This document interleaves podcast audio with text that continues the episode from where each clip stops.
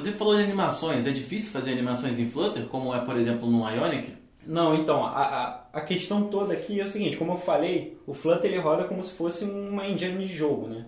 Então, ele foi feito para ter animações em 120 FPS. Caramba! Então, o Flutter, ele também consegue rodar em múltiplas plataformas. A gente compila um app para Android, compila um app para iOS.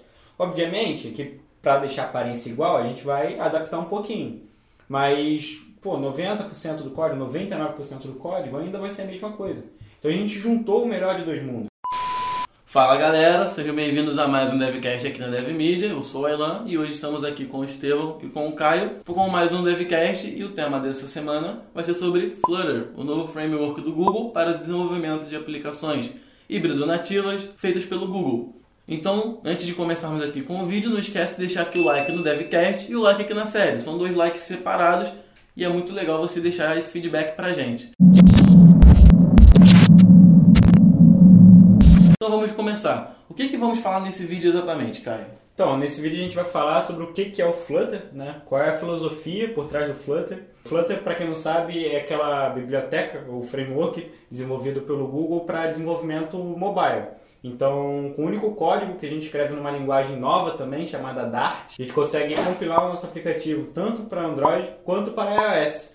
E a gente faz um app realmente nativo, né? um app que vai rodar ali baixo nível no processador do mobile. Então o Flutter ele está se tornando muito popular e ele tem esse apelo, né, muito forte, justamente porque o desempenho dele é muito bom em comparação a outras alternativas híbridas, como Ionic, React, enfim. Mas esse desempenho é mais uma característica do Dart que o Flutter se aproveita, né? É, exatamente. O Flutter é só o framework construído em cima dessa linguagem chamada Dart. Esse recurso de você conseguir compilar para iOS, conseguir compilar para Android, ela está mais ligada ao Dart em si, a forma como o Dart funciona. E o Dart é uma dessas linguagens que a gente chama de linguagem de nova geração, né, justamente por causa disso. Ele junta os elementos bons né, de cada linguagem, seria, seja orientação objeto, programação funcional, ele faz um mix disso tudo. E ainda tem essa camada, né, ele é mais uma camada de abstração e no final das contas o Dart ele sempre gera alguma coisa. Ele gera um JavaScript para rodar na web, ou ele gera um código nativo ARM para rodar no, no iOS, para rodar no Android. Então, o que possibilitou o surgimento do Flutter, né, foi justamente o Dart. E lembrando que a gente aqui está falando de nativo. Quando você compila o teu app, ele vai nativo do, do celular. Ele roda no ARM, ele, no, no processador ARM do dispositivo.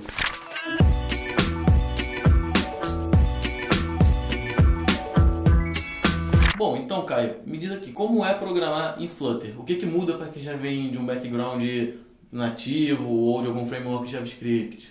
Então, no Flutter, tudo são widgets. Então você tem os widgets que são fornecidos pelo próprio Flutter, por exemplo, um botão. Então quando você clica no botão tem aquela animação radial né, do Material Design. Mas também tem os widgets que você mesmo cria, que são os elementos visuais da sua aplicação. E aliás, um dos grandes chamarizes do Flutter é justamente isso, né? Porque embora ele te dê tudo que você precisa de componente visual, ele também é extremamente extensivo. Então você consegue criar um app totalmente personalizado, com a sua cara, do jeito que você quiser. Então, basicamente é isso. No Flutter, a gente sempre constrói com a composição de widgets. Né? Similar ao React, por exemplo. Hum. No React você cria componentes, né? Só mudou o nome. Ah, os widgets são componentes, é, né? Exatamente. Os widgets eles são componentes e a gente colocando um widget dentro de outro, a gente cria o nosso aplicativo. Você falou de animações. É difícil fazer animações em Flutter, como é, por exemplo, no Ionic? Não, então, a, a, a, questão toda aqui é o seguinte, como eu falei, o Flutter ele roda como se fosse uma engine de jogo, né? Então, ele foi feito para ter animações em 120 FPS. Caramba! É, então assim, a gente fala de 60 FPS não é suficiente, vamos botar 120, né? Já o console não roda isso. Já prevendo o futuro. E aí, a animação, cara, por exemplo, você tem aquela animação que vai de uma imagem menor para uma imagem maior, isso daí você faz com 3, 4 linhas de código.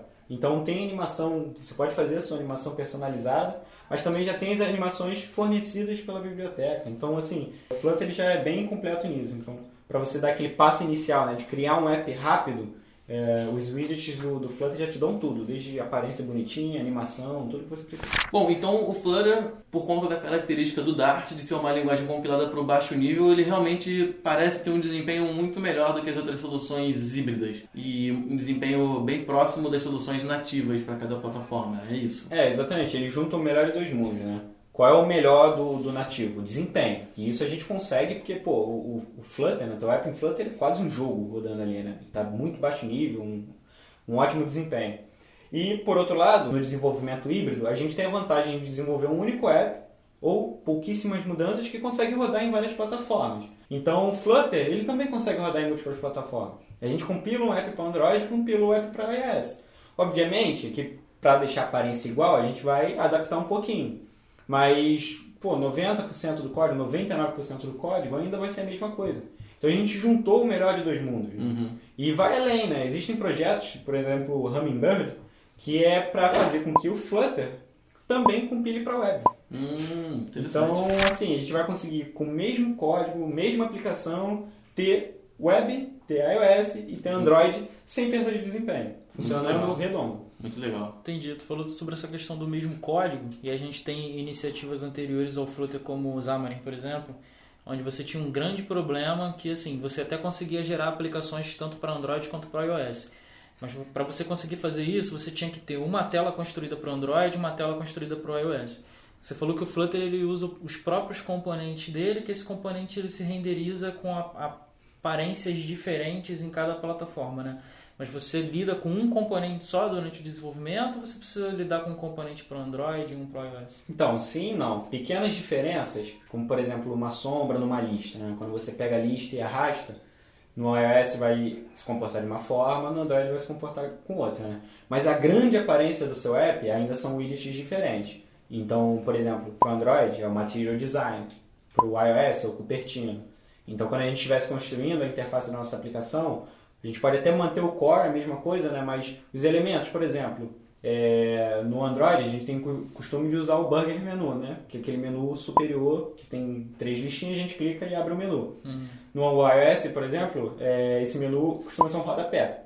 Então essas diferenças, que é mais para cativar o usuário daquele dispositivo, a gente precisa implementar ainda. Né? Os widgets estão prontos, mas a gente precisa diferenciar qual usar quando. Então tem, tem que mudar tem diferenças. Tem, tem diferenças, mas a sua lógica Por causa de das negócio... diferenças entre as plataformas. Isso, mas a sua lógica de negócio, a, a, sua navegação ainda é, ainda é a mesma. Entendi. Você já comentou um pouco anteriormente sobre o ferramental do Flutter, né? Você citou o Hot Reload, né? E a gente sabe que ferramental hoje em dia é fundamental para você conseguir uma certa produtividade né? no seu desenvolvimento. Aí eu queria que você falasse um pouco mais sobre isso. O que, que eu preciso ter no meu computador para começar a trabalhar com Flutter e como é que eu preparo esse ambiente? Então, o primeiro passo, sempre que a gente está trabalhando com, seja qualquer tecnologia, né, mobile, a gente precisa do SDK da plataforma. Então, a gente precisa do SDK do Android e do SDK do iOS. Né? Aí a gente está falando de ter um Mac, né? É, do iOS a gente precisaria de um Mac, mas no, no do Android não. Do Android pode ser Windows, Linux e Mac também. É, além disso, a gente também precisa ter onde testar o app, né? E onde executar o app. Você pode fazer isso no emulador do próprio Android Studio, que vem com SDK, enfim. Ou você pode plugar o seu celular, né? Se for um celular Android, você pluga ele, libera no seu celular, né? Modo desenvolvedor. E aí, quando você editar na sua aplicação, ele vai para o celular. O segundo ponto que você precisa é o Flutter SDK. Flutter SDK ele já vem com Dart, ele vem com tudo que você precisa para desenvolver a sua aplicação. Então ele vem com framework, com Dart, ele vem com as bibliotecas, tudo que você precisa. Uhum. E aí uma vez instalado o SDK, que tem um artigo, que a gente produziu um artigo, que vai ser junto com essa sala, de como instalar, né? Você já vai ter tudo que você precisa para programar em Flutter. Bom, galera, espero que vocês tenham curtido esse FAQ que a gente produziu aqui em vídeo né, sobre o Flutter, para vocês ficarem por dentro dessa tecnologia. A gente vai ficando por aqui no DevCast mas ele não encerra essa sala, ela continua com um material textual sobre como você preparou o seu ambiente de desenvolvimento aí, da play no, na tua primeira aplicação e ver ela sendo executada. A gente só está abrindo o assunto de Flutter aqui, mas tem outros conteúdos que vão continuar esse assunto, dependendo, claro, da vontade de vocês, né, de estar tá acompanhando essa tecnologia aqui na DevMedia. Então, não perde tempo, deixa o like pra gente se você gostou do papo, deixa o like é, aí na página da série e deixa um comentário aqui embaixo se você não viu a sua pergunta ser respondida nesse vídeo. A gente vai continuar interagindo com vocês aí pelo suporte, beleza? Um grande abraço e até o próximo Valeu. DevCast.